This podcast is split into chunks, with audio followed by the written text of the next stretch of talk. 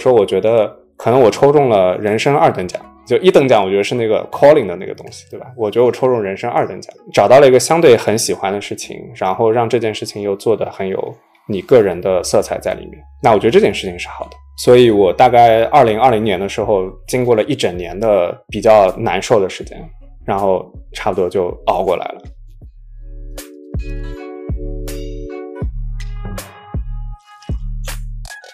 为什么我觉得现在做消费品创业有那个 inner calling 很重要，对吧？因为你没有那个 inner calling，其实你就没有那种由内而外的表达。你没有由内而外的表达，其实你是吸引不到人的。就我觉得，尤其是像现在那么卷的情况之下，对吧？我觉得前两年你还能假装一下，就你可以假装，对吧？但是我觉得这两年这种外部的竞争的环境下，就你很难假装。就如果你不是，你就真的不是了。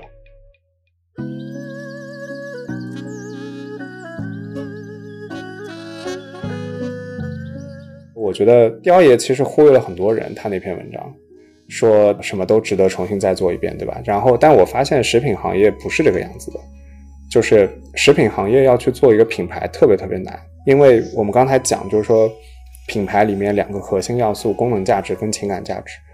食品品类大部分的产品它不需要情感价值，就这个这个事情是这个生意里面最难的地方。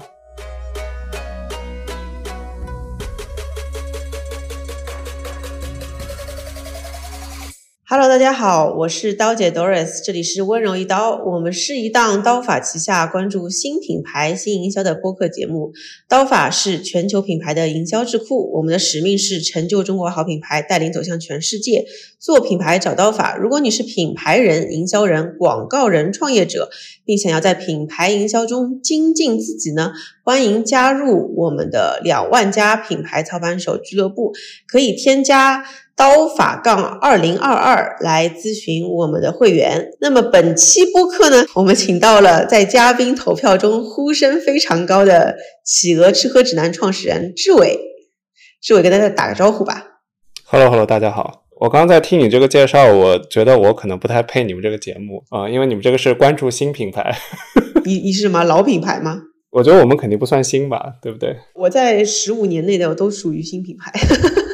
哦，挺好的，挺好的，这个 range 非常宽。对，然后跟志伟认识，其实是你还记得我们是怎么认识的吗？我是想说，二零一五年的时候，我记得我当时刚开始写公众号，我就写了一篇文章，我就记得你在公众号我的后台留言。然后当时我还在美国，然后我就美国回中国的时候，志伟带我吃喝玩乐。然后我觉得那时候是你的，我感觉你特别癫狂，那时候。就是那时候，对对对，是的，是的，是的，是的，是吗？二零一五年是不是你特别很膨胀，很膨胀，非常膨胀，极其膨胀？对。然后你那时候跟我说，你还记得你跟我说什么吗？我我不记得，但肯定非常傻逼啊！对。你那时候坐在出租车里面，我印象深刻。你跟我说，下半年我要去美国拍拍一个什么片子？你说这种小打小闹有什么意思？要搞就搞他个大的！我当时想说，这男的好猖狂，好装逼。对，但我们其实从来没怎么好好聊过业务。对，我 们都是因为一些很奇怪的东西偶尔聊一聊，但好像从来没有了解过你到底是什么一个人。对，是工作上到底是个什么样的人，对吧？然后，二零一五年，因为我们那个时候也刚刚算拿了融资嘛，所以当时账上钱也比较多，然后真的是处在不知道自己不知道那个状态，所以反正做的事情讲的很多话也比较奇怪。就从现在来看，愚昧之巅是对，愚昧之巅，愚昧之巅。嗯，那我们就从头聊一聊你吧。好呀。就是你今天会怎么跟大家介绍企鹅吃喝指南到底是在做什么？就有些人可能以为就是一个号，你你要不介绍一下？对，其实我们还是会跟别人简单介绍说我们是个做公众号的，因为它这个其实是个非常明面上的一个东西。除了公众号以外，其实我们还在做很多其他的东西，比如说我们在做淘宝店，我们从去年开始在做很多的自有产品，所以它其实是一个就是很四不像的一件事情。然后我跟很多朋友们也在聊这件事情的时候，他们也会很困惑，就说。你们到底是一个做内容的，还是一个做渠道的，还是一个做品牌的？然后我们仔细想了想，就是我们二零一四年开始创业到现在也第八年，的确就是中间各种各样的东西，我们好像又都碰过一点，但每件东西都没挖的特别的深。这个事情其实对我们自己来讲也挺困扰的，就很长一段时间，我们也的确不知道该怎么跟别人介绍说我们到底是一个干嘛的公司，然后又做了很多不同的业务，然后每样东西好像又没做的特别的精，特别的深。除了公众号以外，所以公众号就是一个比较显著的事情。所以大部分时间跟别人介绍的时候，我们还是一个做公众号的。然后我们自己从业务模块上来讲，其实现在主要在做两件事情，一个事情就是做内容，一个事情就是做电商。然后内容上，其实现在除了公众号以外，我们也一直在尝试很多其他的东西，对吧？比如说做抖音、做小红书。小红书是做的比较早，然后账号粉丝量还行。抖音是啊心中的痛吧，这几年屡次尝试，屡次失败，然后今年算是再最后试一下吧，然后重新组建了个团队，开始在做内容。也是从很多最近很红的一些账号，像东方甄选啊，之前交个朋友那边有蛮多新的启发，看看说能不能做点东西。这个我们后面如果有机会可以再展开聊。然后这个是一块，但我们做内容这个事情就一直会跟我们的同行比较起来，其实会有一个最大的不一样的地方，就我们的内容其实是没有商业化的，所以啊，内容没有商业化，就是你不卖广告，我们是不卖广告的，就是。我们做内容大概从一五年到现在，历史上好像一共做过两次广告，一次广告是给沃尔沃，一次广告是给 Allbirds。沃尔沃那期就是当时他们要推一个什么新车 CX 四零吧，好像就说要开着车在城市里面吃宵夜。然后 Allbirds 那次因为刚好跟 Allbirds 他们也比较熟，所以他们当时成都店开业，说要不要做一个穿着 Allbirds 的鞋有一个 City Walk 的一个东西。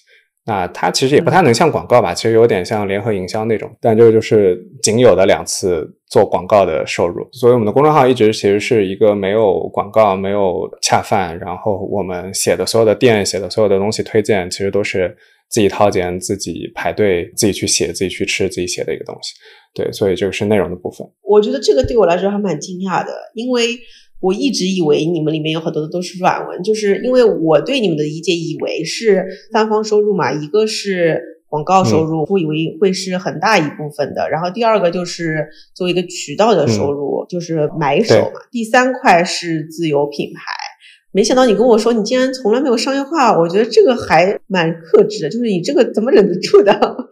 其实为什么不做广告这个事情，其实有几个冠冕堂皇的说法是啊，我觉得我们希望提供的是信息的准确性。那我们本身是在做推荐跟帮用户做挑选的工作嘛。那如果你今天其实收广告，其实用户端其实就不知道你到底是恰饭的还是真实推荐嘛。嗯啊，所以这个事情是。不要听冠冕堂皇的，我要听真的。真实上的，其实我们当时对于吃喝这个行业的广告收入做了一个测算 啊。我们最后的结论是，这个生意是一个非常糟糕的生意。首先，如果说你做的是餐厅的广告生意，这个事情其实它的就基本上就是你的，你扣掉你的 BD 成本，你的广告 net profit 其实是很低的，因为你 BD 出来的基本上都是小店，就是一家一家店你去 BD 嘛，就他们的支付能力其实也不高，支付能力也不高，开发客户的一直要开发新的客户，所以它其实不是一个效率很高的生意。然后，如果你做的是以商品化、零售化的生意的话呢，就是其实这个生意也不是一个特别好的生意，讲真。因为其实呢，你如果今天想做的相对内容有品质点，其实是直接 screen 掉了你大部分的 mass market 的那些品牌的收入。不是说这些品牌不好啊，就是说只是他们其实也不太需要你的推荐，像奥利奥呀这种大品牌。嗯，你推荐它干嘛呢？对吧？就是比如说今天你不像美妆或者护肤、fashion、luxury 那些生意，你基本上搞定一个大的集团，那它的支付能力是非常强的，而且就是你做他们的广告，你不会觉得丢份子，就是你还是一个很 premium 的形象。而且其实今天比如说你做一个奢侈品的广告，你今天比如说你衣服什么，你做一个穿搭。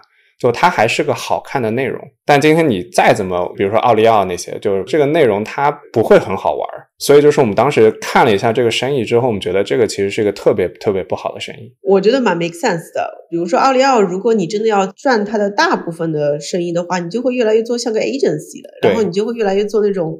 Big idea，对，然后而且美妆跟食品饮料，我觉得最大区别，食品饮料其实还是要大渗透、大分销嘛。对，是。那它也不是那么靠这些新的媒体去做它大的那个媒介的预算的，其实还是要靠这种分众电视广告。而且如果你又往那个方向走的话，你就越来越传统化。是。然后那小生意的话赚不到多少钱，大的话又改变了自己的性质，我觉得很有道理。所以我们第一天当时就算了算，我们觉得这是一个非常糟糕的生意，以及就是你最后做出来的所有的内容会跟你的同行非常的同质化，啊所以你经常会看到就是说很多新店开业的时候，会有很多 KOL 或者很多所谓 KOL，然后很多大号集中推一批店，就其实读者感官其实很差的在那些内容上，所以就我们觉得说这个世界不需要多一个营销号，对吧？所以我们就内容上来讲，就觉得说不要去做广告的事情，这个是我们 Day One 就定下来的事情。但就肯定还是要赚钱嘛，对吧？所以就是我们当时看了看所有的收入货币化的方式，其实就那么几种。广告你把它去掉，游戏又不可能，内容付费也不可能，对吧？那就只能去做电商。所以就最早我们就觉得说，二零一四一五年的时候，我们当时就觉得说，还是有一个机会在那边的。因为电商这件事情，我们当时其实最早也有一个判断，就是我们觉得垂直电商在一些品类里面还有机会。所以我们当时最早就是想做一个酒的生意嘛。因为我们为什么觉得酒是有垂直电商机会的？就是有两种属性的品类特别适合做垂类电商。第一种呢，就是产品特别分散的，就是它对用户来讲有特别高挑选成本的产品，特别适合做。第二种呢，就是非标品特别多的，就比如说像水果生鲜电商那种，就牛排什么的，就其实它也很适合做垂类电商。所以最早的时候呢，我们就说想做个酒的生意嘛。所以这个是我们为什么会开始做企鹅这个项目。当时我就觉得说，垂直酒类就是公众号有一个流量的红利在那边，说 OK，那我们今天通过做内容这个事情，去累积一批对于酒这个事情感兴趣的用户，然后又能建立起对你的信任，然后你也不去做广告，你也不去做任何的其他的商业化变现，你就好好的卖酒就好了。所以最早其实就想做一个这么简单的一个东西。所以当时为什么有这么一个想法之后，所以我我当时还在咨询公司上班，我当时就在看，我说全华语讲中文世界谁是做酒的内容最好的一个人，我就看了很多很多人，后来我就觉得盛海应该是就讲中文界应该是最适合做酒内容的一个人。我我觉得我现在看起来这个判断也没错嘛，对吧？嗯。当时跟他也不认识，然后，所以我们后来就找了一个共同的朋友，说：“哎，我想做一个这个事儿，然后你感不感兴趣？”他说：“行。”然后见了两次面，后来就说：“OK，那我们就一起干吧。”啊，所以其实最早其实我们就是想做这么一个事儿。你那时候是二零一四年对吧？二零一四年年中嘛，对就是二零一四年你在创立企鹅吃喝指南的时候，你已经知道你要主攻的是酒了吗？那为什么叫吃喝指南？为什么不知道叫企鹅喝酒指南？后来就讨论下来说，可能这个就是最早想做酒，但是后来我们觉得说，对于这种品类属性上有这样要求的，其实吃跟喝的领域里的东西其实还挺多的。那也不是说只想限制自己，只是在做一个酒相关的事情嘛。哦，而且就是当时还有一个很大的原因是内容那个东西，我们最后看下来说，如果只是做酒相关的内容，它会做的特别特别窄，而且你通过只是做酒的内容，你吸引到的用户其实只是对酒感兴趣的用户，那个其实还是太窄了。我们也不太想只卖酒给到对酒已经感兴趣的人啊，这个是冠冕堂皇的理由，叫我们想把酒卖给更多的人，卖给更大众的消费人群。但另一个考虑其实是说，懂酒的人对酒的生意特别了解，所以你其实赚不到他们钱。嗯啊，所以你其实只有做 mass market 的酒，其实你才能挣到钱。就比如说那些大名庄拉菲啊什么的，就基本上价格极其透明，所以就那种酒根本就挣不了钱。大概三千块的酒倒个手，大概挣一百、挣两百很正常。所以我们也不是只是想说做酒那个东西，所以后来其实是。说我们也不要把自己框的那么死，所以后来就叫企鹅吃喝指南。所以你创业的第一天，你就是想好要从内容电商，就是你刚刚说的这事情，是你创业第一天就已经想清楚的，是吗？对，对，所以这个是第一天我们就想得很明白，说这个是我们的这个商业模式。只是说事后总结说这玩意儿叫内容电商，对吧？只是说对。但是你为什么会对公众号就是会有？很大的感知呢？你之前是做内容的吗？你之前应该也不是吧？我以前做 consulting 的嘛。然后为什么对公众号这个东西有感知？主要是那个时候的确公众号刚起来，就是所有人都在说公众号这事儿有机会，有机会。以及我们当时去看了很多就是酒类的垂类电商，就跟他们聊了很多，就是你们流量什么到底从哪儿来？然后当时其实我们看下来，就是买流量什么其实已经很贵了，所以。当时为什么会觉得对公众号这个事情或者做内容这个事情有一个很大的觉得机会的点？核心在于当时认识了很多非常非常资深、特别特别厉害的媒体老师，比如他们都可能是在超级一线杂志工作的。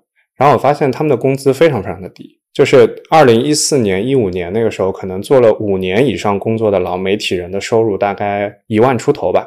所以当时我觉得这个这个事儿太不合理了。所以就是你会发现，他们产生的内容的价值其实根本就没有被很好的最大化的利用起来。所以其实我当时最大的判断并不是公众号，而是做内容人的价值其实被极大的低估了。只是说刚好公众号是当时最有流量和有流量红利的一个载体嘛，所以当时说我们就先从内容开始做。哦，哎，你你那时候不是还有一个合伙人叫南猫对吧？对，南猫后来就是后来加入嘛，所以当时那个结构呢，就是盛涵管所有酒相关的事情，南猫管所有吃相关的事情，我在管所有的 operation 就乱七八糟其他的那些事情嘛。当时所以最早就是我们维持那个结构维持了半年。那内容谁负责呢？就各自做各自的内容嘛。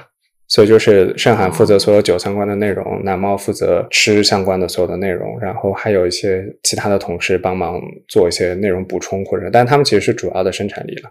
所以现在你去看企鹅吃喝，如果你耐心足够好，拉到二零一五年以前的很多内容，你其实还是可以看到很多当时盛涵跟南猫的很多内容。那既然都聊到这儿了，因为我跟盛涵关系也很好，对，跟你关系也不错，但是我从来不跟你们聊彼此。但是那既然都已经上播客了，相信盛涵也会听到这个播客。我就想问问，就是因为我好像听到民间传言你们三个什么分分合合什么之类的，就是到底发生了什么事儿呀？就是我也搞不清楚，我也不敢问。没有，我觉得就现在来看，其实其实很小的一件事儿。My side of story 啊，就是我觉得从根本上的业务层面上是大家是有分歧的。因为从我的角度上来讲，我不是很想做一个以一个个人为个人品牌的一个品牌，就个人为核心资产的品牌。就第一个呢，因为这个人也不是我，对吧？我想起来，你那二零一五年还在愚昧之巅上，也可能也包容不下一个 IP。对，但是你让我现在的我穿回去，我觉得我可能会做一样的事情。真的吗？对，我对做 MCN 也没有兴趣。OK。对，就是你都自己创业了嘛，对吧？你还是想很多事情得自己做决定嘛。就是你做一个那样的角色，其实是很辛苦的。我觉得，就有点像明星经纪人那种，对吧？就是你还是很辛苦的。就是你看起来能做很多决定，其实你不能嘛。但是你可以做一个机构加 IP 啊，就是企鹅吃喝指南，它可能机构还是可以成立的，但是你可以同时跟 IP 就是相辅相成的这样的一个状态。对，就是，但我其实还是自己想做品牌的，就当时的我自己还是很想做一个自己的品牌。啊！但是现在看起来，其实那个也是个非常非常傻逼的决定。就说白了，就是一个是想做 IP 化的事情，一个是想做去 IP 化的事情。就这两个事情其实是有根本上的商业逻辑的矛盾的嘛。所以这件事情从长期来看，它也不 work。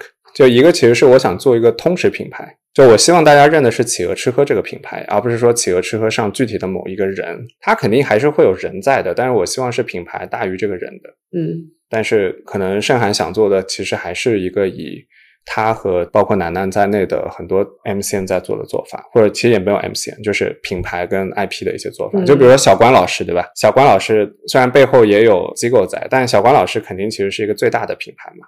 对吧？就是你后面才是其他的东西嘛。当然，它有一个操盘手在后面，这个不是一个大众对 C 端有 awareness 的一个机构或者人，对吧？但是本质上来讲，就是我觉得它还是两个非常非常不一样的生意。其实很早就决定，后来说要分开做了，但当中其实还是努力了一段时间，看能不能 work out 这个事情。其实具体我有点记不太清了，但当时就是开始比较大的 public 的 argue，其实是我做了一件非常，是我当时其实有一个说白了，就是后来其实已经准备拆伙了。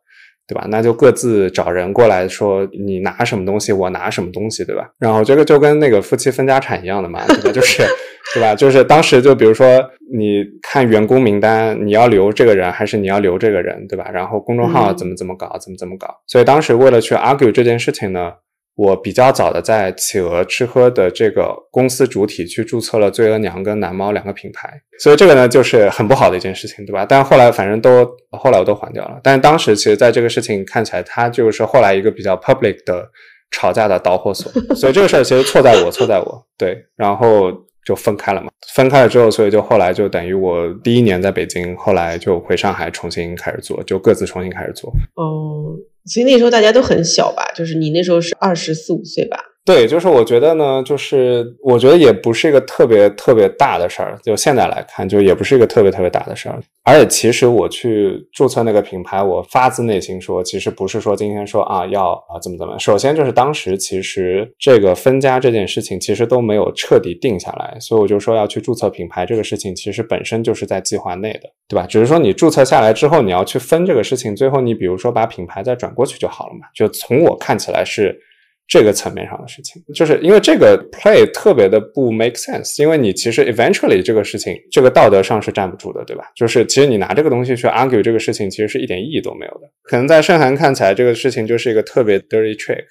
对，frankly speaking，就这个绝对 anyway，that's not that was not my intention to do it，对吧？就是的确是一个很大的导火索，所以最后就是这样。但我跟盛涵也后来也没聊过这个事儿，其实。对，反正大家现在也都做的挺好的。我发现你们三个，因为我对那个南猫不是特别了解，但是也经常在江湖听到他的名声。你们三个还是各有各的特点，也是挺有意思的。对，的确，我觉得其实现在来看，我觉得的确那是一个很好的团队吧。就是从现在来看，时间也证明，就是说大家都还是有点东西的。然后就可能还是有这个趟不同路来，但是的确那个时候也年纪比较小，然后也不太懂事，然后不管是生意上的事还是做人上的事儿，就的确挺蠢的。嗯。但 anyways，对，就是我觉得就也挺好的，就是 a good story to tell 吧。嗯。不过说到就是这个人的事情摆开不说，我觉得，因为我也一直喜欢研究，就是去 IP 化和 IP 化这个事情，我真的觉得它很有意思。就是因为我自己也纠结过嘛，就是我之前在我自己播客里面说过，刀姐还是刀法，然后其实有纠结过。对你跟刘飞那期节目在说嘛？对对对，我之前有写过。然后，那你这个做不起来抖音，肯定也跟没有人格化的 IP 有关系嘛。所以它就是水能载舟也能覆舟，真的。然后 IP 也容易出事情嘛，所以这真的蛮纠结的。这个有利有弊。对，但我就觉得说，生意这个事情好玩的事情也是说，它从来没有唯一正确答案嘛。只是说今天你每个创始人他的想要的东西跟最后能做到的东西，最后达到一个结果嘛。所以就这个，我觉得也是生意做生意比较好玩的一些点。嗯嗯，哎，你之前有说过，最早创业某种程度上是为了满足一种主流叙事，是什么意思？这个就是我，反正最近也是在想这个事儿。就是讲回刚才，就说二零一五年，然后就开始创业，然后就一直到现在嘛。然后差不多就是一直到二零二零年的时候，反正那段有一段时间是特别特别的不顺。其实最不顺的时候是二零一八年那个时候，我们一五年的时候回上海又重新拿了一笔融资，二零一七年又拿了一笔钱，那个就是我们最后一次融资了。然后，二零一七年的时候，当时就是拿钱之后，还是挺想大干一笔的。所以我们二零一八年的时候招了很多的人做短视频。其实我们很早就开始做短视频，然后在优酷啊什么那个古早平台上做短视频。然后我们甚至当时还想自己做 APP。对，所以当时招了很多很贵的人来做这个事情。然后你折腾了一年以后，你会发现什么结果都没有，除了烧掉了很多钱。然后二零一八年后来又出了那个事儿嘛，对吧？你说的是那个个人上的事儿吗？对，个人上那件事儿，对吧？然后你突然没了很多 fuck you money，对吧？就是创始人也需要说 fuck you money 嘛，对吧？其实二零一八年反而是最难的时候，所以当时那个时间就痛定思痛，砍掉了很多很多人，然后重新说我们回来开始梳理电商这个事情到底要怎么做，对吧？包括说产品线要怎么搭，运营要怎么搞，然后那段时间反而其实是你也没空去想这个事儿。因为你其实是有很多每天都有很多的问题需要去解决，反而差不多到二零二零年的时候，我们大概是第一次，一直二零一五年开始做，做到二零二零年是第一次，第一年就是年终报表上是赚钱的，但那个时候就是开始有巨大的一个困惑，因为当时二零二零年是我大学毕业第十年，所以我当时就在想说，就是在回顾就过去的十年工作嘛，对吧？然后我就发现一个事情特别好玩，就我大概一共做过两次职业上的决定。第一次是大学毕业的时候去做 consulting，然后第二次是二零一四一五年的时候开始创业。然后仔细回想了一下这个事情，就是大学毕业的时候为什么要去做咨询？之前实习过嘛，对吧？但其实你 kind of 也知道说你不是那么喜欢做咨询这个工作嘛，嗯，对吧？但它其实就是非常非常符合一个。呃，复旦毕业生，所谓精英，对吧？就这种你出来之后的一个很 decent 的 job，对对吧？然后在二零一三一四年的时候，当时为什么想创业？因为的确是干不下去了，真的太痛苦了。然后周围很多的同事基本上到那个时间都去念个 MBA 嘛，对吧？就是大家也在看怎么去念个 MBA 回来继续，老板给你付了钱回来继续干咨询的事儿嘛，就是非常非常主流的一个事儿。但二零一四一五年的时候，其实当时是第一波就 VC 刚起来那段时间，当时都在投自媒体。对，所以然后当时就觉得说，刚好机缘巧合认识了盛涵，拿了真格的钱开始创业，我就觉得这事儿挺好的，对吧？但你仔细想想，说你不管是拿真格的钱创业，还是做 consulting 这件事情，本质上来讲，它其实都是一个非常符合当下所谓成功什么精英主流叙事的一种选择嘛。嗯就是比如说，我前两年看了一些朋友在做的一些生意也好，然后做品牌也好，甚至就是做内容也好，做播客也好，就是我从他们身上感受到了一种能量，就那种能量叫做 I have to do it，就是我不得不做这个事儿。就我觉得这个事儿特别特别厉害，就是他感受到了一种说，不管是各种之前的做的召唤是吧？对他有 calling，你知道吗？就是他有了一个 inner calling，说我今天我不在乎。就是说这个事儿能给我赚多少钱，或者说这个事情能让我变得多有名或者怎么样，我就是想做这件事儿。I have to do, I have to tell。就这种状态让我感受到一种巨大的震撼。然后看我自己，对吧？就是你看你之前在做的所有的这个事情，其实你 kind of 都是在满足外界的一些期望，就是或多或少都有一些外界的期望在那边。所以某种程度上来讲，我觉得这个是社会对不同阶层的人的一种 PUA，对吧？就是。对吧？所以就是说当时就会觉得说特别的难受。你说二零年吗？对，二零年时候特别特别难受，就是在想这件事情，就是我有点无法去 figure out 说我到底想干嘛。就是除了说今天去满足这些主流叙事以外的事情之后，你到底想干嘛？然后这件事情我到现在都没有答案。就是我我现在的答案叫做我接受了我自己是个没有 calling 的人，所以我有的时候会跟我朋友说，我觉得我没有 calling is fine，因为我觉得大部分的人都没有，我觉得只有非常非常少的人会有这个事情。然后这件事情他老天给的，你没有就没有了，就可能以后你会有，但是至少这个阶段就没有。所以当时我就觉得说。创业这个事情，某种程度上来讲，我比别人幸运很多。我现在去看我的就是 Chrome 收藏夹里面，其实还有当时二零一三年的时候，其实想了很多很多的创业项目，就是什么教小朋友打篮球啊，什么各种各样的东西。就是有一个 startup 的文件夹，时候里面有很多很多不同赛道的项目。对，只是 happen to 当时觉得说这个做内容电商，或者说做内容或者做葡萄酒这个东西，相对往前顺着跑了一点，所以 OK。做了这个事情，就是比如说跟很多朋友吃饭，尤其跟不太熟的朋友吃饭，他们说啊，这个志伟很懂吃，对吧？然后什么找餐厅都找他，然后大家吃饭永远让我点菜，这事儿其实让我很困扰，甚至我会觉得不太配，对吧？就是其实我，你说我喜欢，我觉得我还是喜欢，就我就说，我觉得我比很多人比较更幸运的一点在于说，首先这个事情我肯定是喜欢的，就他没有到 calling 那个程度，但我觉得我还是喜欢，就比起很多其他的一些事情上来讲。然后第二件事情是，我觉得在创业这个过程当中，让这家公司还是有很多我自己的个人烙印在里面。所以某种程度上来讲，我还是能够决定自己在公司这件事情上决定自己做什么跟不做什么。所以这两件事情，我最后总结下来，我说我觉得可能我抽中了人生二等奖。就一等奖，我觉得是那个 calling 的那个东西，对吧？我觉得我抽中人生二等奖，找到了一个相对很喜欢的事情，然后让这件事情又做得很有。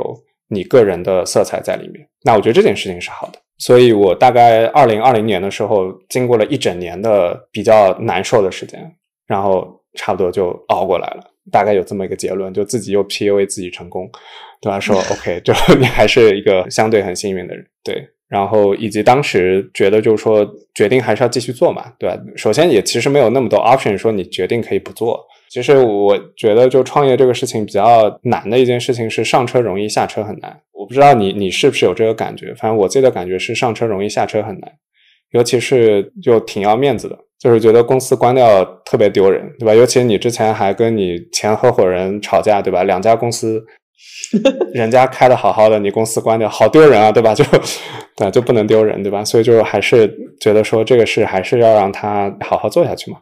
对吧？所以当时也跟自己讲说，还是有一些想做的事情，然后觉得这家公司还有很多没有被开发的潜力，以及自己可能可以从这个过程当中有习得更多的、更多元化的技能包。那我觉得还是挺好的，所以就说那就继续往下干。但我可能同事们也不是很知道，但我自己挺知道的。就是我觉得二零二零年对我来讲是个蛮大的心态上的风水岭。哎，我觉得你这个说的特别好。就是之前是很多人是金钱导向，然后现在我也不太希望大家变成一种在寻找使命感这种事情上卷起来，也没什么意义。对，所以你刚刚说的特别好，其实是大多数人是不一定会有所谓的使命感的，也不一定会有这种理想生活。那大家就是作为一个普通人，到底怎么过好自己一生？所以就是我回头再看我自己现在这家公司，对我来讲就是有一个特别说心态上转变嘛。所以就是我们自己在二零二一年的时候，请光剑实验室，我不知道你知不知道他们，就是一个很不错的一个外部的咨询团队，也是我们第一次请外部咨询团队来给我们自己做很多的梳理。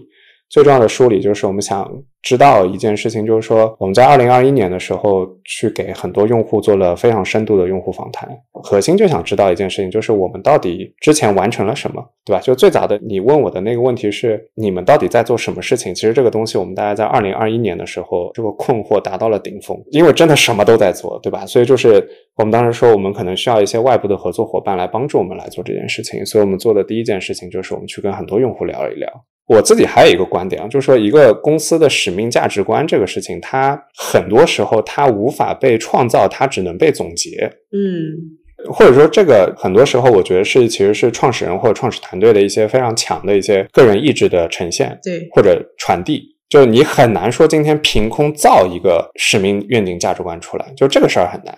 然后我也觉得，可能时间不到三年或者五年以上，我去觉得去聊使命价值观，有的时候我觉得其实是个挺没必要的事儿，因为我有时候也会收到很多的，就是产品介绍，说你要不要合作一下或什么。产品介绍一上来还是会有使命、愿景、价值观那个事儿，我其实基本也不太看，对，我不信这 个，就 basically 我不太信这个事儿。对，所以就是我们，但我们到二零二一年的时候，当时其实差不多回上海重新开始做企鹅也第六还第七年了嘛，所以我们当时就说我们还是想有一些阶段性的总结，所以我们当时就去找很多用户，跟他们深度的聊。所以我们最后总结下来，就是说，我们发现可能有两个比较重要的关键词，对我们来讲，第一个比较重要的关键词叫还是在做探索啊，就是还是在做 discovery 的事情。我们发现我们还是非常 enjoy 说今天告诉别人没见过的餐厅，告诉大家一些被隐藏的宝藏，一些不同的东西，对吧？就我们觉得这个还是个特别有趣的事情。嗯啊、然后第二件事情我们就要称之为连接，就是我们觉得我们通过内容一头是特别好的一些读者，一些又是广泛意义上的创作者吧。就是这个创作者他可能是开了个餐厅，他可能是做了一个食物品牌，他可能是一个内容创作者。就是我觉得我们去帮他们连接起来这件事情特别好。对吧？就是一个没有 calling 的人，就没有使命感的人，觉得让一些有 calling 的人被更多人看到这件事情，我觉得挺开心的。所以大概那个时候，我们就给自己反正做了一个探索和连接这两件事情，能多做更多的事情。所以到了那个时间点，我们突然就有点想通了，就是你之前做的所有的，比如说公众号也好，你做的未来可能要做自有品牌也好，你做渠道买手店也好，其实都是围绕探索跟连接这件事情上的具体呈现。在这件事情上，我们就突然自洽了。当然，所以最后还是 echo 前面嘛，就别人问我你们做什么的，就我们还是会说我们做公众号的，就我们非常就不会再去很纠结这件事情了。但我们觉得说，把公众号作为一个未来，不管是今天你是通过买到我们的产品，还是读了我们的文章，还是说你买到的，不管是我们自己自有产品，还是说你买到的是我们挑出来的产品，我觉得都没关系。就这个其实都是一个你接触到我们的其中的一个触点，它可能是我们在为我们的用户创造的一整个用户旅程当中的一部分。我们觉得可能也很难有用户说他可以完整的去体验你整个 user journey，你提供的不同的产品或者服务。但他能接触到其中一个，我们觉得就很好。然后希望以这个某一个点为切口，感受到我们其他在做的一些东西。但是其中我觉得就最显性的，就最简单的，就是你可以先关注我们公众号。所以我们觉得这个就是最简单的，就是说，所以我们现在还是会跟别人说，我们是一个做公众号的公司。哎，在这点上，我可以跟你交流一下，我最近有一些思考想法，就是我不是一直在研究品牌嘛，但是其实品牌这个东西不是在所的个体都有品牌嘛？对我其实最近在思考，就是新的消费跟过去的品牌到底发生什么变化？我觉得其实是过去是品类战略，现在是人群战略。就这个东西，我从来没有跟外面讲过。然后这个东西我延展讲一下，就是以前大家会很关注的是你是什么，有何不同，何以见得三大问嘛。对所以就是你前面问的这个问题，因为我们也会有人问你到底是个社群，你还是个营销课程，知识付费，你还是什么培训，你还是咨询，你还是媒体，就是对。我发现上次跟那个好好住，他不也有问题在的？那我一直在思考这个事情，就是它其实它重要吗？它其实我觉得它不重要了。我觉得现在变成了，就是以前是定义你到底是哪个品类。但你觉得现在为对应对应的是你到底拒绝的是哪一群人群？我觉得那个人群才是核心。所以我觉得我也在跟品牌说，核心的那个所谓的人群战略那个飞轮，关键是你是不是找到了一群你能够绑住、相信你的，并且上升的这个小众人群也好，或者是一个次文化也好，然后围绕这群人群，你其实是在增长他们的 LTV。对。然后，那你增长他们 LTV，就是因为这群人他相信只有你能更匹配他所需要的产品，所以他对你的这个信任不是说你是什么买电脑就要买联想，而是我知道你能给我更高效率的匹配我所要的东西，所以这是人群品牌。所以在人群品牌上，无论你是自己生产。这个产品还是你去采购来，它都不重要，关键是你能不能更高效率的为这群人它的功能价值和情感价值去画成一个符号的等号。是对，所以我觉得你这个我很认同，就是其实本质上企鹅吃喝指南就是说，如果它是企鹅的话，它到底围绕的是哪一群人，而他们这群人需要的是什么和为什么，你能给他们匹配更好的所谓这个发现的货品和产品，这个才是最最核心的一个点。对对，所以我觉得我其实挺认同你刚刚说的。我非常非常同意你说的这个点，就是所以，我之前也在跟朋友聊，就是就最近这波消费，就也不是只有最近才做消费嘛。就我不知道大家还记不记得，就是 back to 二零一五一六年，当时还有一波所谓消费升级，对吧？所以当时我就在跟朋友聊，我们觉得消费升级这个事情本质上来讲，可能就是两件事情。第一件事情，的确有很多产品是有功能性上的提升的，对吧？你要有更好的奶粉，你要有更多的更好的纸尿裤吧，对吧？就是这。这种就是非常功能导向的，你需要一个更好的东西。但我觉得消费升级更大的一个本质上的需求是，永远有更年轻的一群人需要通过消费去自我定义。尤其我觉得在中国，在这个需求会特别特别大。比如说，可能我觉得在海外，就我觉得他们很多人心中是有那个 anchor 在的。这个 anchor 可能是他的宗教信仰，可能是什么其他东西，对，他是有的。但是我觉得中国充满着就是大学毕业之后不知道在哪儿的，就缺少 anchor 的年轻人。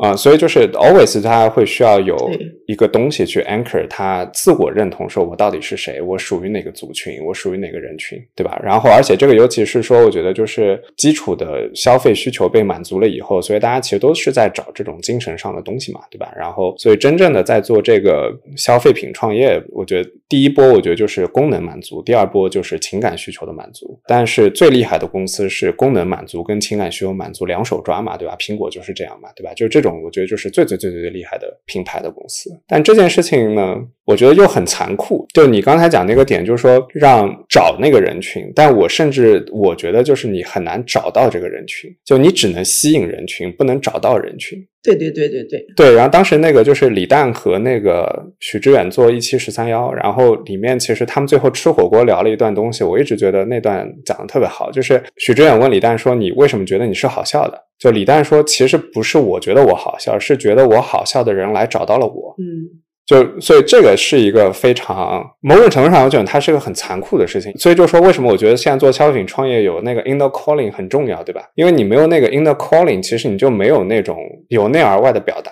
你没有由内而外的表达，其实你是吸引不到人的。就我觉得，尤其是像现在那么卷的情况之下，对吧？我觉得前两年你还能假装一下，就你可以假装，对吧？但是我觉得这两年这种外部的竞争的环境下，就你很难假装。就如果你不是，你就真的不是了，对吧？你不能假装自己是，就大家会看穿你，对吧？所以就是说，现在这种你只能 attract 那群人，你很难找那群人。所以我觉得在这种逻辑之下，传统的那些快消品的那个逻辑其实都错了，就没有办法再去用之前的那一套逻辑去做品牌了。我觉得你这个说的特别好，我也是这样觉得，而且它是被总结，它不是被规划出来的。然后它就会变成一个，你做着做着，你就发现好像我就这事儿，我得必须把它给做做下去，因为我已经开始了，而且我帮到了这群人啊，这群人又给了我那么好的反馈，我又觉得我有这个意义，我有这个义务，我得把它做好。所以我们的那个飞轮后来就画出来，就是说，你首先你有一天你发现有一个人群，或者说你刚开始就发现一个很小的痛点，你做了个产品，是做了这个产品，然后你莫名其妙就吸引了一群很特别的这个人，但是你吸引吸引人呢，你回头就像你做了这个用户动。洞察，你回头一看，发现哎，那群人好像都有一些特点，是共同点，对，然后你把它总结出来了，然后你就会发现，哇，我为了这一群人提供这个用户价值，然后你把它再梳理梳理，你就发现，哇，我做了件这么有意义的事情啊，还挺不错的呢。那我要要不要持续为这些人再做一些，然后它就转起来了。对，这个就是我说的二等奖。所以就是我其实 kind of 有跟你挺类似的心路历程，所以就是。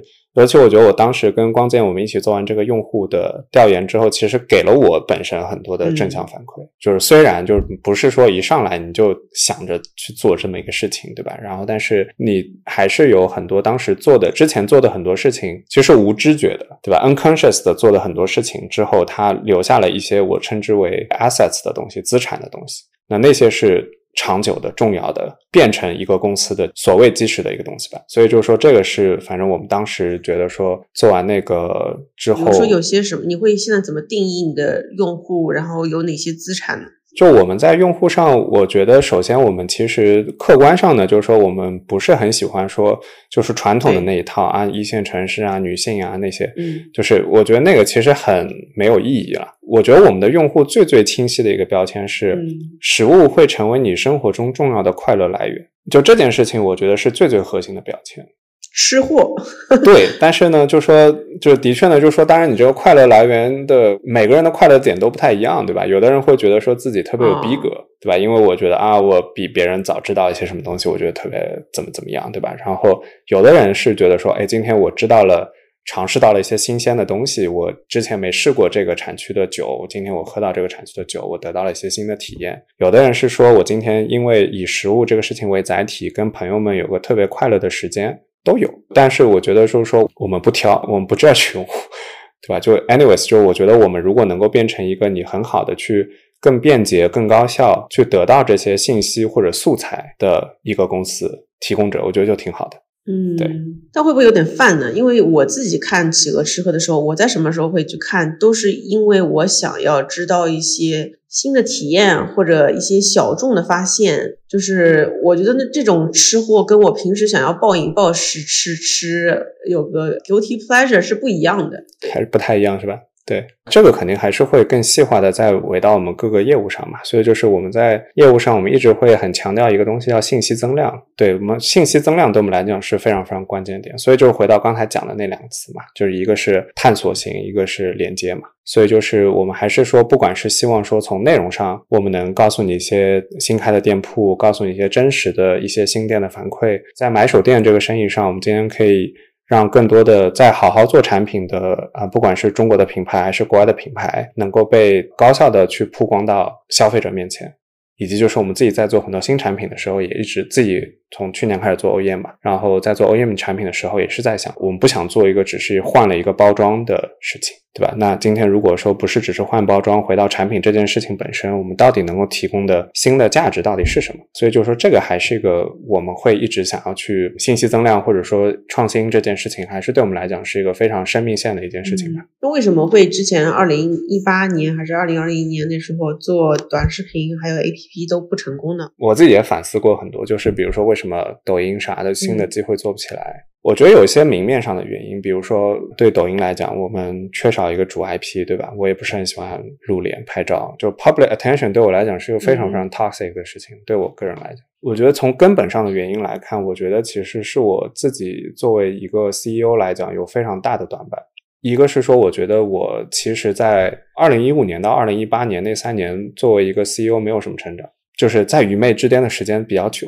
然后，所以其实一直是说没有意识到说，当时其实第一波能做起来，其实是真的运气好。一个是公众号运气好，一个是最早跟盛涵在一起工作的时候，他本身是一个非常 attractive 的人，所以通过他有了第一波的粉丝跟关注。所以其实我觉得第一波是运气好。但你不是，你不会意识到自己是个运气很好的人，对吧？所以就是特别喜欢输出，就特特别特别傻。我觉得这个是一个点，就学习能力上，我觉得不是很强。然后第二个点是，我觉得其实是有点害怕失败，就是有一种就是我没去参加这个考试，不能说我考的不好，我只是没去考这个试。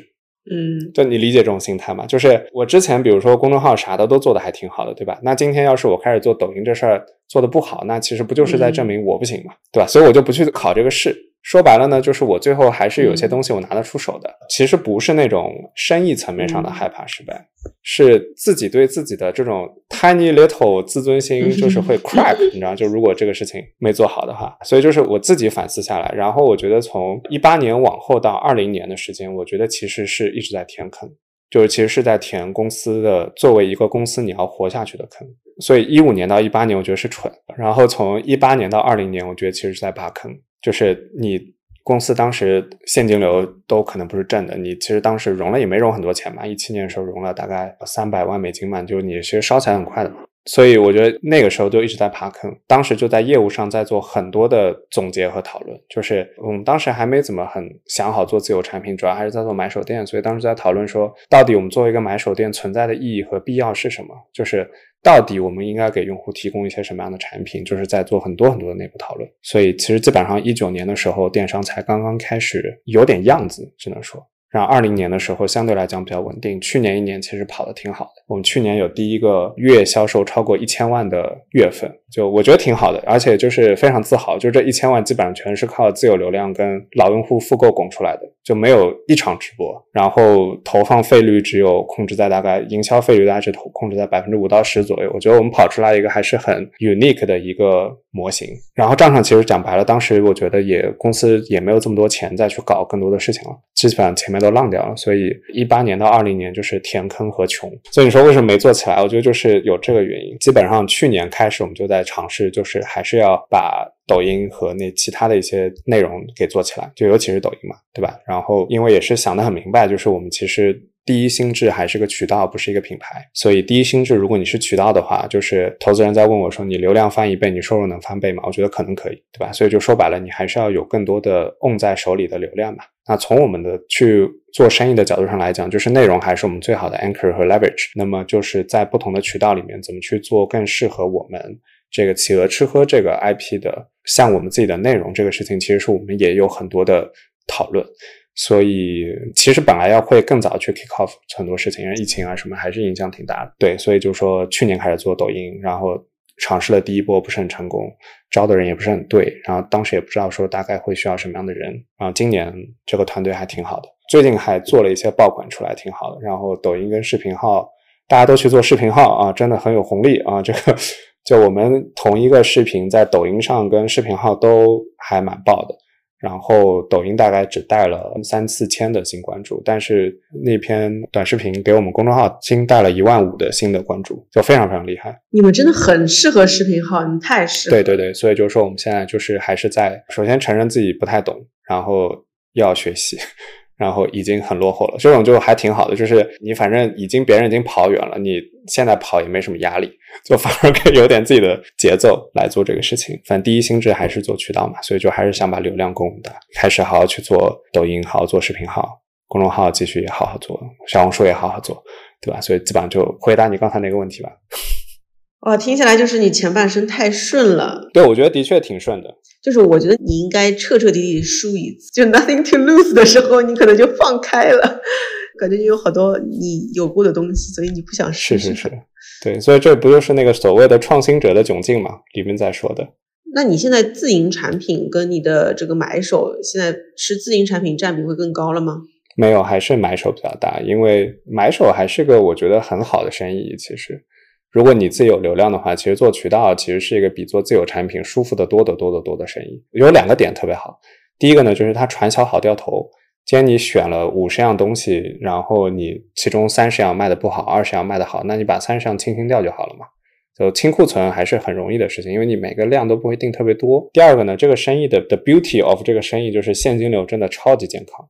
就是一般来讲，就是你跟供应商还是能压个三十到六十天的账期，你供用户是先付钱，你再给供应商结款，所以基本上你不需要很多资金就可以跑起这个买手店这个生意。嗯，所以这个还是一个特别好的生意。然后，但是呢，我们的确是感受到了一些，就是为什么开始做自有产品呢？因为我们的确感受到了一些天花板。就是一些买手店的天花板吧，因为一个是我我们自己是怎么考虑，就是为什么就是又做买手店又做自有产品这件事情。我们简单来讲，就会把食品不同的品类，我们会划到一个光谱之上，一个叫刚需品，一个叫尝鲜品。然后呢，我们觉得尝鲜品的品类特别适合做买手店。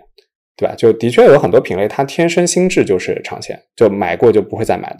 像葡萄酒啊，像零食啊什么，就很多都是这个样子的。所以这种品类的核心逻辑就是不断上新啊，然后你不断的最大化你的整个流量的转化啊，就其实核心其实是流量的转化效率是最优先的。但是呢，就是这个事情有一个很大的问题是它会有瓶颈。就是我我们自己其实当时做了一个 study，就是说我们去看我们自己的用户数据，复购率特别好，就是我们基本上六个月的复购能做到百分之五十以上。就是我们大概二零一八一九年的用户到现在持续在购买的还有百分之三十多吧，我上周看了一个数字，就所以其实它留存特别好，但它问题是它频次特别低，就是你喝酒这个事儿你很难让它，当然也会有了，就是你很难 让一个比如说一个月只喝一次酒的人，他变成一个月喝三次，对吧？就非常非常难，所以就是说你要去增加它整个的。单个用户价值，你只能通过堆不同的品类来做这个事情。OK，你酒做完做零食，零食做完做可能水果生鲜或怎么样，但是你这个还是有限的，就是这个事情就是堆到后面。所以我们觉得还是说得做一些偏日常刚需的产品。那偏日常刚需的产品这个事情呢，它就特别不适合做买手店，因为日常刚需品一定是人找货，不是货找人的。所以就是说，我就爱喝乌龙茶，就大家就买乌龙茶，就不会来企鹅买乌龙茶嘛，对吧？就特别刚需的产品，所以。在这个层面上来讲，它特别的没办法做买手店。就我们发现我们的用户价值到了天花板，这是一个点。第二点是我们发现，我们如果只是做买手店的话，你很难去承接外部的流量。就基本上你只能搞私域，就是你手上有多少流量，你就做多少生意，基本上你接不了外部流量。当然，你也可以通过一些方法来做这个事情，比如说我们有自己进口一些产品啊，或者怎么样。但用进口的独家产品来去怼外部的流量，是个非常低效的事情，因为你的供应链周期特别特别长。然后你也没有办法去为更多更大的流量去备货，所以这个事情其实它效率很低。所以就是说，我们当时就觉得说，如果说今天只是做自己私域生意，想要去接一些公域流量的话，比如说像小红书种草，比如说直播各方面，就你必须得有一盘自己 own 住的货来做这个事情。所以就还是出于这两个考虑，说我们决定自己去做一些自有产品。所以我们一上来就会把自有产品划得特别清晰，就是说只做。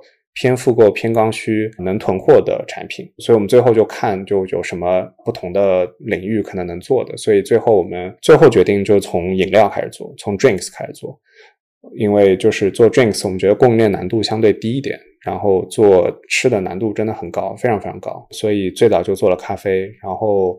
其实做的还行啦，我觉得就产品上，我们觉得还是有很多创新的点，然后一直在做很多尝试。当然，就我们咖啡其实做很早，就投资人经常说咖啡这个生意真的是起了个大早，也没赶上急。对，anyway 很痛苦啊，就是过去几年总有人问我，你为什么不做抖音？为什么不做咖啡品牌？就主要这两个问题吧，反正一年会被问八百次。anyways，然后反正就这个事儿，我们觉得实在太卷了，就有点难搞，所以今年就在看一些其他的一些品类吧。所以最近刚做了个气泡水，反馈还不错。卖的也还不错，对，所以就开始慢慢去累积一条有我们自己特色和有我们自己想法的一个产品线吧。说的俗气点呢，就是还是做 Trader Joe 这件事情对我们来讲还是挺有吸引力的。但是这个事儿也很难，因为我们想累积的这条产品线不是说只是想做一个换个包装的事情。然后食品行业这件事情啊，我稍微展开讲讲，就是我听上次你跟刘飞在聊，嗯，做品牌这个事情，我觉得就是说我非常非常认同里面很多很多的点。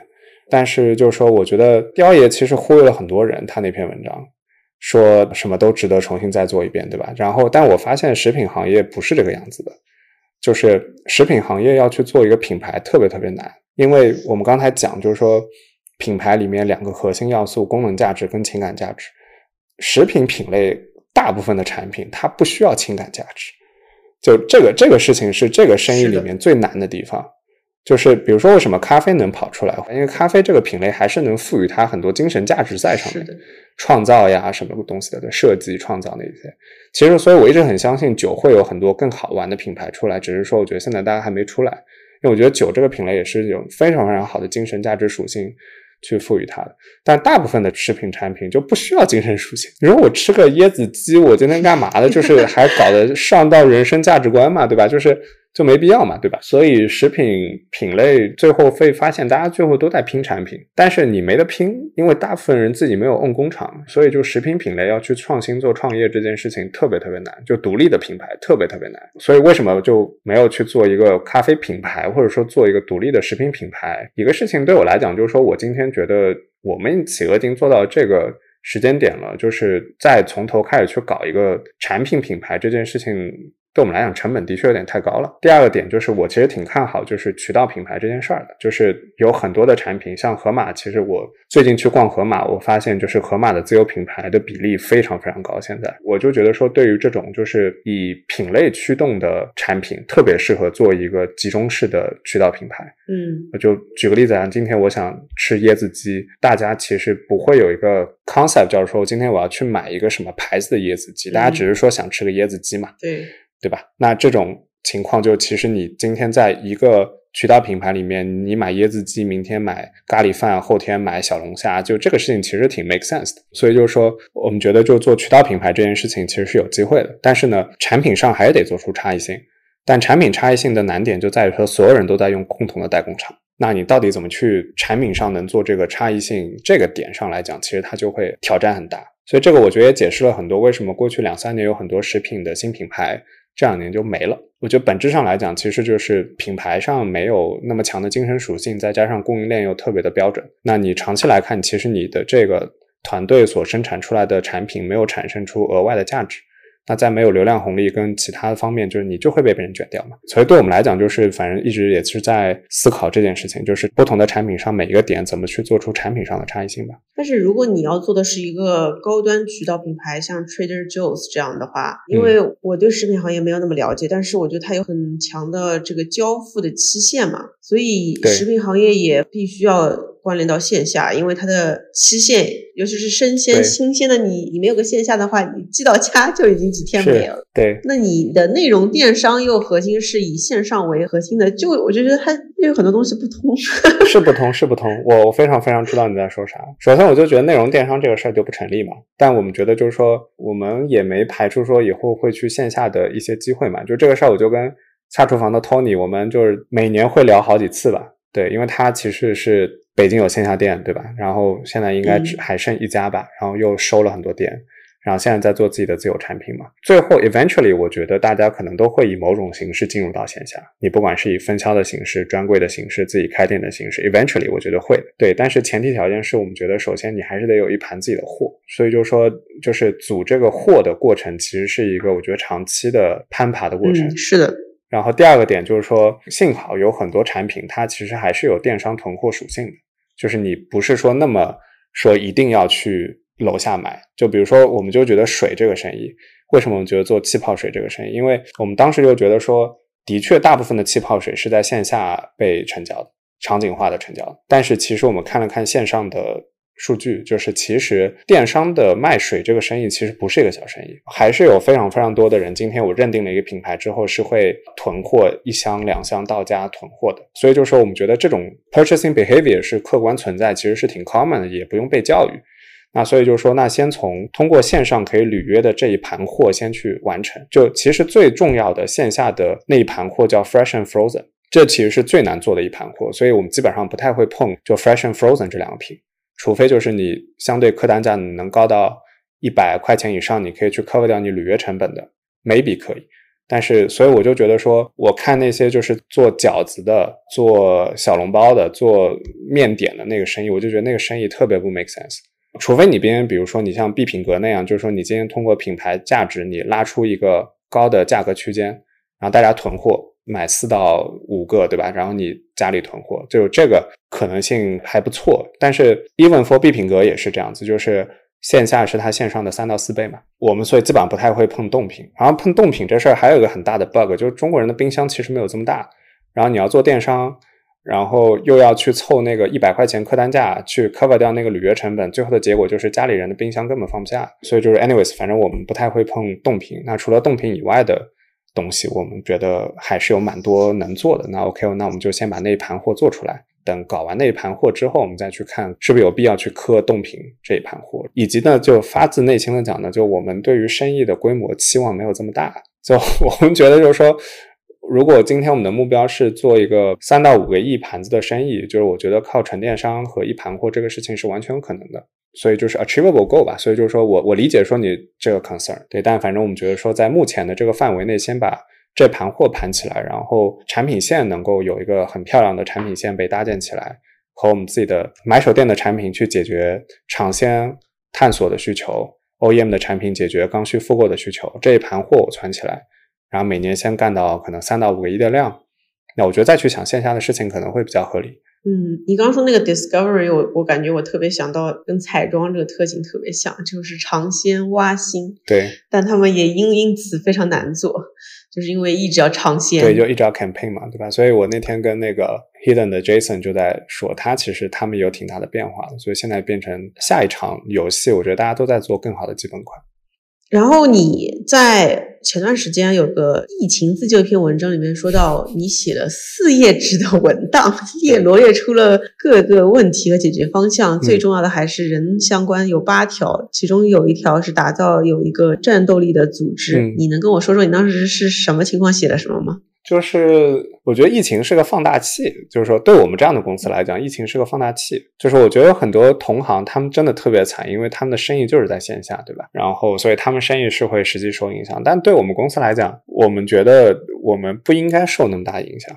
啊，就是所以就是说，疫情对我们产生的各种问题，其实本质上来讲，是我们之前做的很多不好的东西的一个放大嘛。对吧？就比如说你仓库发不了货，那你干嘛鸡蛋压在一个篮子里呢？对吧？就是本身这个就其实我们早就想分仓了，但就是一直没做这个事儿，对吧？然后你团队上来讲，本身你要求在家办公，然后你的很多团队的手上的业务其实会受到停滞。你在那个时间段，你会发现说整个组织或者说公司作为一个组织，它中间的很多问题会被这些客观的东西所放大嘛？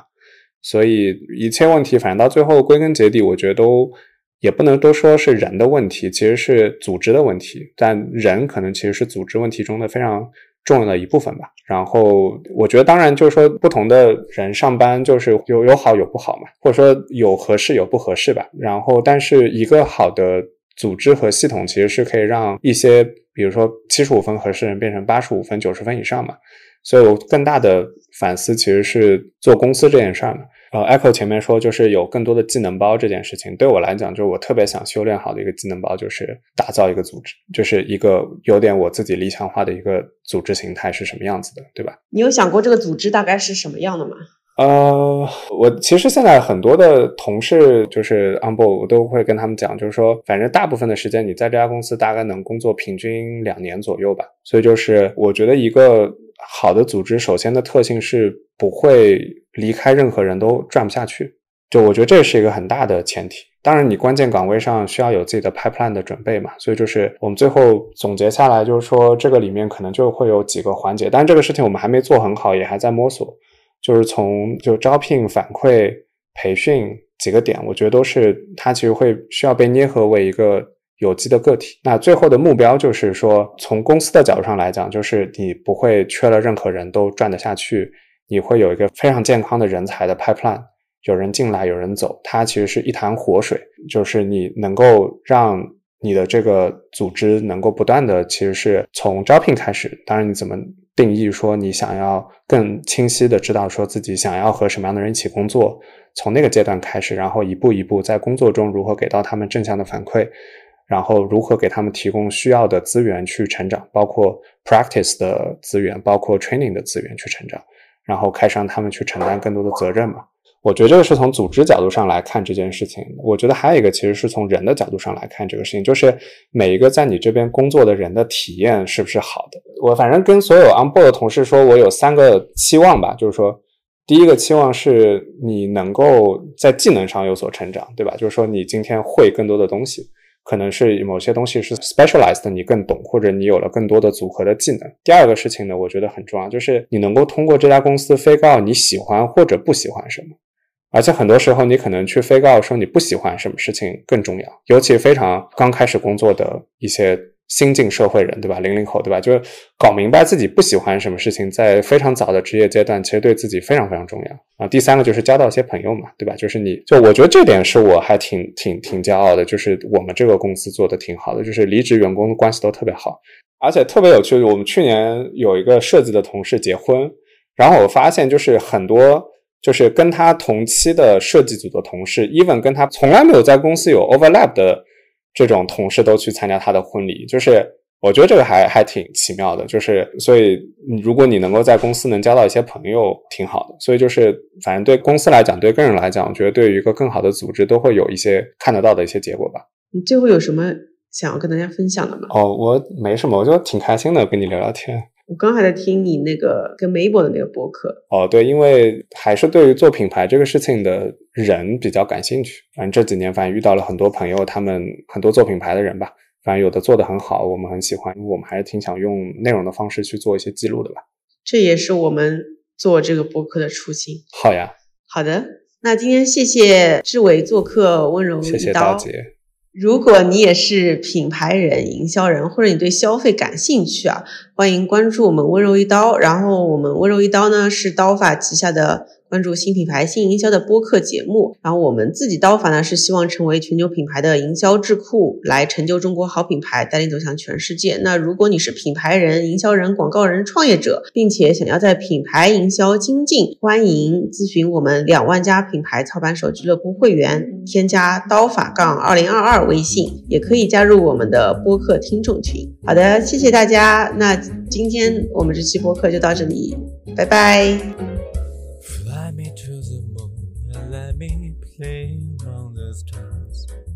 Let me sing what spring is like on Jupiter and Mars. In other words, hold my hand. In other words, darling, kiss me.